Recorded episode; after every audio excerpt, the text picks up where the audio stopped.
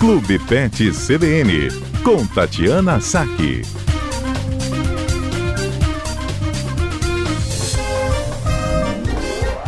E ao vivo conosco está Tatiana Saque. Boa tarde, Tati. Boa tarde, Fábio. Boa tarde, ouvinte da CBN. Bem-vindo ao nosso cotidiano, Tati. Para a gente retomar um assunto, né, que foi já iniciado na semana passada, desse período, né, mais de férias, um janeiro que mais propício a viagens, depois vem carnaval. E a gente falou sobre o momento de deixar o pet em casa ou levar com a gente. Semana passada a gente falou do deixar os cuidados, por exemplo, de uma pessoa de confiança ou nos chamados hotéisinhos, né, para os pets. E hoje a gente fala sobre quem decidiu levar. Exato. tem, quem vai encarar possibilidades, quem vai encarar via... quem vai encarar a viagem com o pet. Uhum, vamos lá então. É, hoje em dia é muito é, é, tem sido bastante comum assim as pessoas quererem é, levar o pet na viagem, né? É, ter o pet presente na vida, né? Assim, em todos os momentos. É, pode parecer uma tarefa simples, tá? Mas não necessariamente é. A gente tem que levar em consideração assim inúmeros fatores quando a gente decide levar o pet para viajar, é, para ser prazeroso para todo mundo, claro. inclusive para o pet, porque às vezes a gente vê as coisas pela nossa perspectiva, né, e não pela não pela perspectiva do animal. É, e, e às vezes a gente pensa uma coisa e acaba se frustrando querendo levar o animal para um lugar que não é que não seria legal, não seria adequado, e também a gente acaba é, podendo estragar as nossas férias por conta disso. Bem, então, bem então assim, é, é importante fazer um bom planejamento, né? É, cumprir as exigências, assim, decidir, ah, vou viajar o quê? Vou viajar de carro, vou viajar de avião, vou viajar de ônibus, quais as exigências para cada meio de transporte é, e perguntar, assim, saber se, se o seu animal está adaptado ou não a fazer aquela viagem né? Porque também uma coisa é a gente querer, outra coisa é a gente eventualmente conseguir, é, por exemplo, colocar um animal dentro da caixa de transporte, não são todos que aceitam. Uhum. Né? Então, assim, eu acho que uma pergunta que talvez seja bem bacana de fazer, né? É assim, faz sentido eu levar meu pet para esse lugar? Né? Como ele vai se sentir nesse lugar? E aí eu vou dar dois exemplos totalmente opostos, né? Vamos supor assim, ah, eu quero, eu, eu estou indo para o interior na no sítio na casa da minha tia.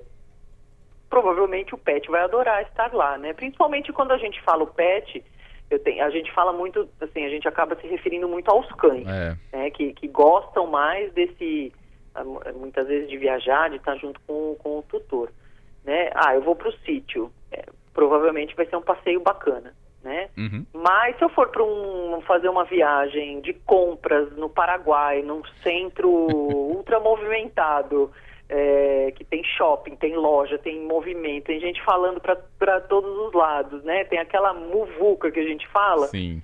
É assim, é, não faz né? sentido. Né? Não, não é, faz. Não é. faz sentido. Então eu acho que, que essa é uma pergunta muito importante, assim. É, qual é o destino? Qual vai ser o custo para levar o, o animal? qual vai ser o meio de transporte, esse animal vai aceitar, é, é, assim, vai aceitar ser transportado né, nessas condições. O lugar para onde eu vou aceita o meu animal também, tem isso, né? Pet friendly, né? É, o pet friendly, você tem às vezes que ter uma tia pet friendly ou uma sogra pet friendly. A então, sogra adorei. tem, todas essas, tem todas essas questões para a gente levar em consideração. Com certeza. Olha, não vamos longe, não. Eu tô lembrando aqui de um exemplo, nem é dos mais drásticos, mas um amigo foi levar as calopsitas dele para viajar na casa de familiares na Bahia. Aí achou que os bichinhos, né, estão lá tudo normal, tudo tranquilo, mas estão muito presos na gaiola na viagem. Aí abriu a gaiola, os bichos voaram dentro do carro e que tava com o vidro fechado, só que eles entraram embaixo do painel. Imagina Nossa. a situação no meio da estrada da calopsita dentro do painel do carro. Então, exato. E, e, então, é uma coisa que parece simples, né? Uhum. Assim, parece banal.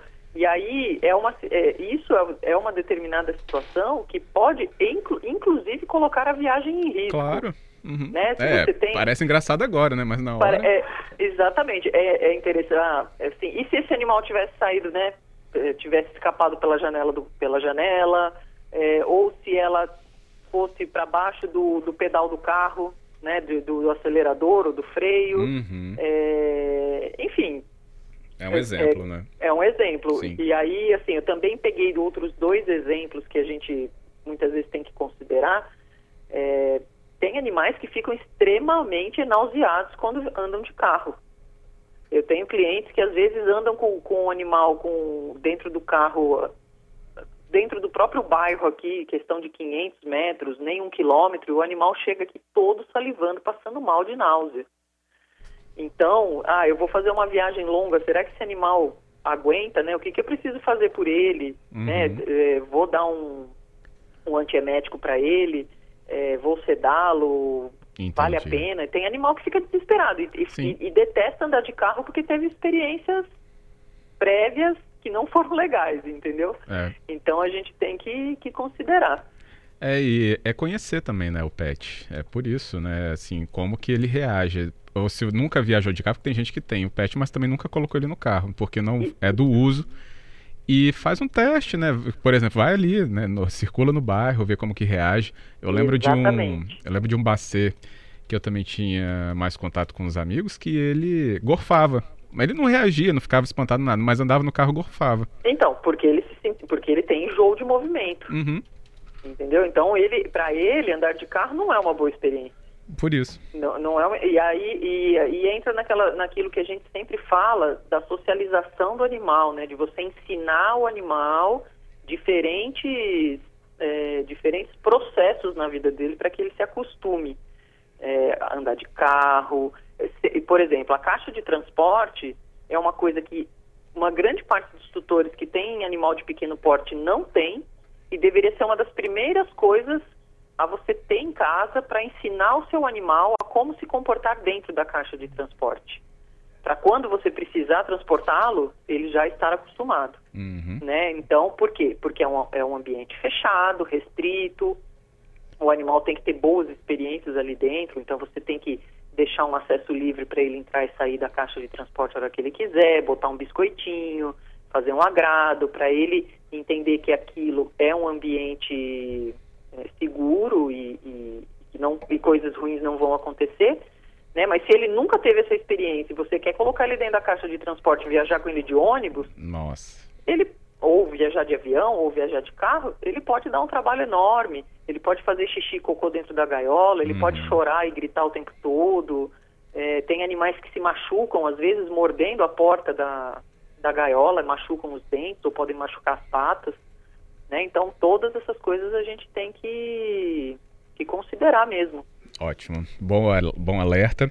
Inclusive, o nosso horário está terminando, Tati, mas é, nós vamos deixar é, as orientações, é, é, alguns links né, para ajudar o ouvinte que precisa fazer ou já está pensando em fazer sua viagem de avião ou de ônibus com seu pet. E aí, prioritariamente, é pergunta para a empresa, né? Pergunta para a empresa qual é o procedimento. Prioritariamente. E pergunta aí, antes, né? Com tempo antes. com, com antecedência. Isso. Mas na semana que vem a gente dá algumas dicas legais é, com relação a isso.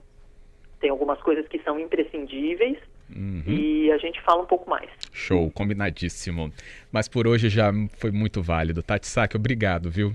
Obrigada, Fábio. Até a próxima quarta. Combinado, até a próxima.